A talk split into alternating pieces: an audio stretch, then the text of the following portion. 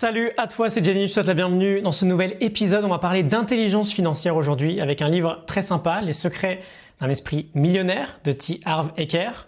Là encore, euh, l'un des tout premiers livres que j'ai lu sur le sujet, on était en première partie de l'année 2016.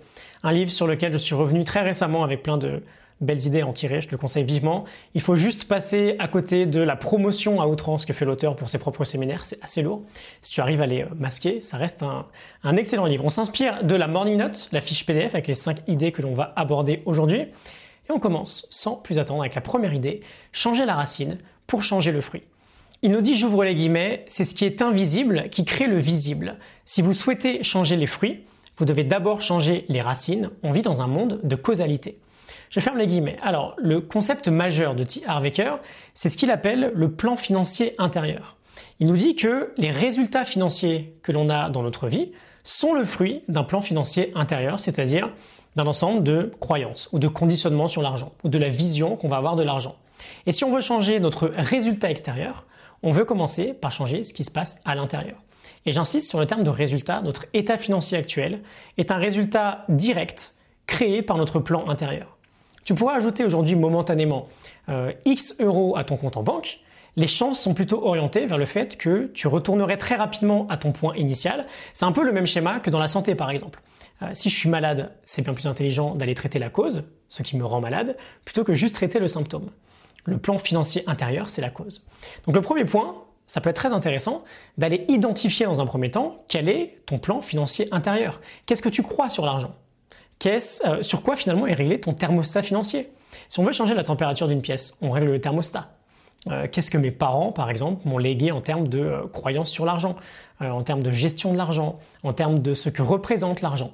Okay Il nous pose trois questions. Qu'est-ce qu'on a vu, entendu et vécu quand on était en lien avec l'argent un peu plus tôt dans notre vie? Si je pense que l'argent c'est mal, par exemple, que l'argent c'est une source de conflit ou une source de problème, naturellement je vais avoir du mal à m'enrichir. Et le gros du travail de, ce livre-là consiste précisément à changer les racines pour pouvoir naturellement produire des fruits différents.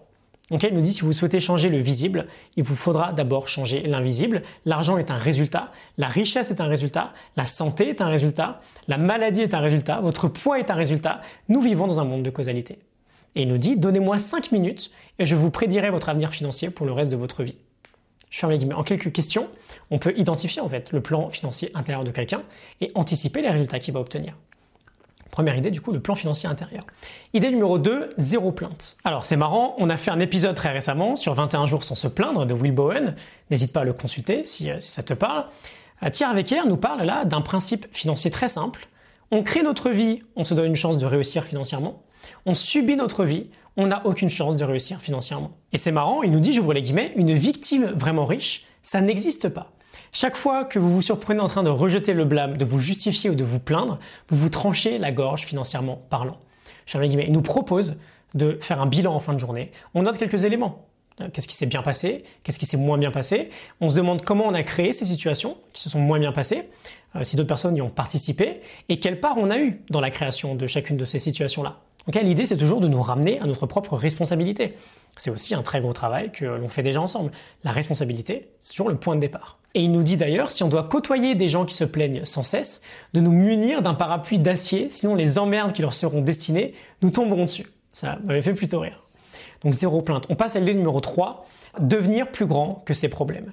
Très très très belle idée qu'on aborde très souvent.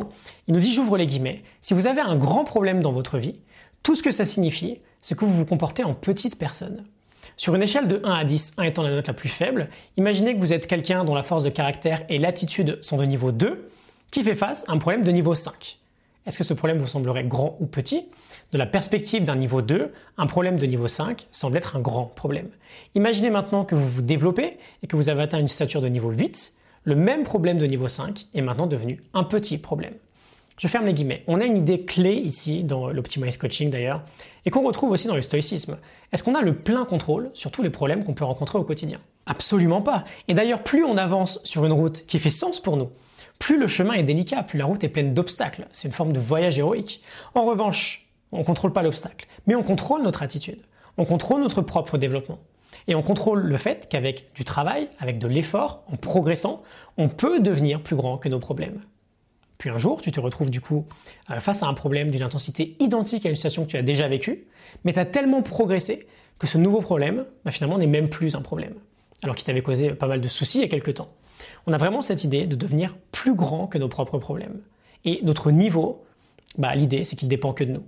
Et Thierry Wecker nous euh, parle bien sûr de maîtriser cet art de résoudre les problèmes. On se sert de l'obstacle en tant qu'outil pour grandir, on avance, on évolue.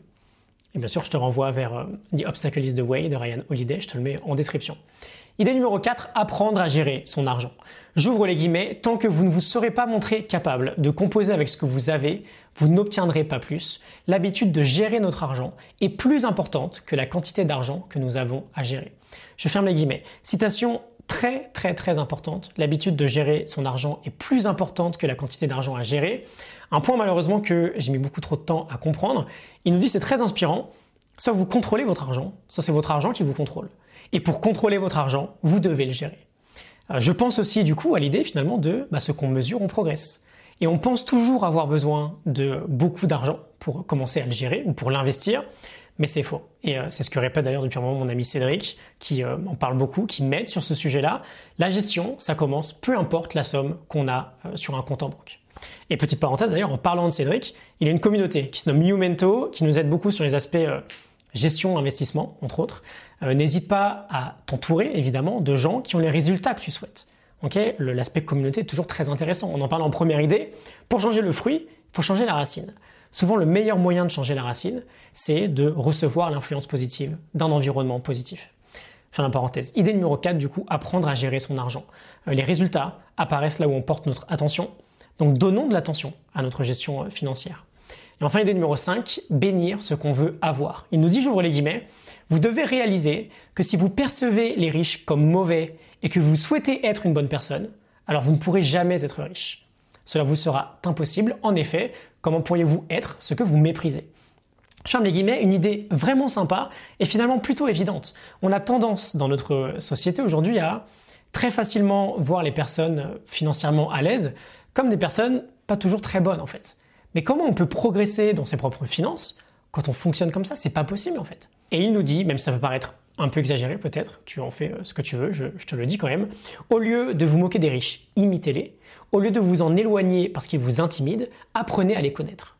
Et il ajoute, on a d'un côté ceux qui admirent les riches et ceux qui réussissent, et de l'autre côté ceux qui en veulent aux riches et à ceux qui réussissent. De quel côté est-ce que tu préfères être? Donc voilà, cinq idées du livre Les secrets d'un esprit millionnaire. On fait un, un, petit récap. Changer la racine pour changer le fruit, zéro plainte, devenir plus grand que ses problèmes, apprendre à gérer son argent et bénir ce que l'on veut obtenir. Évidemment, consulte le livre si tu veux en savoir beaucoup plus. Je te laisse la morning note, la fiche PDF avec les 5 idées en description. J'espère que ça te parle, que ça t'inspire, que tu vas travailler sur ce sujet-là. Et je te souhaite une excellente journée. À très bientôt. Salut.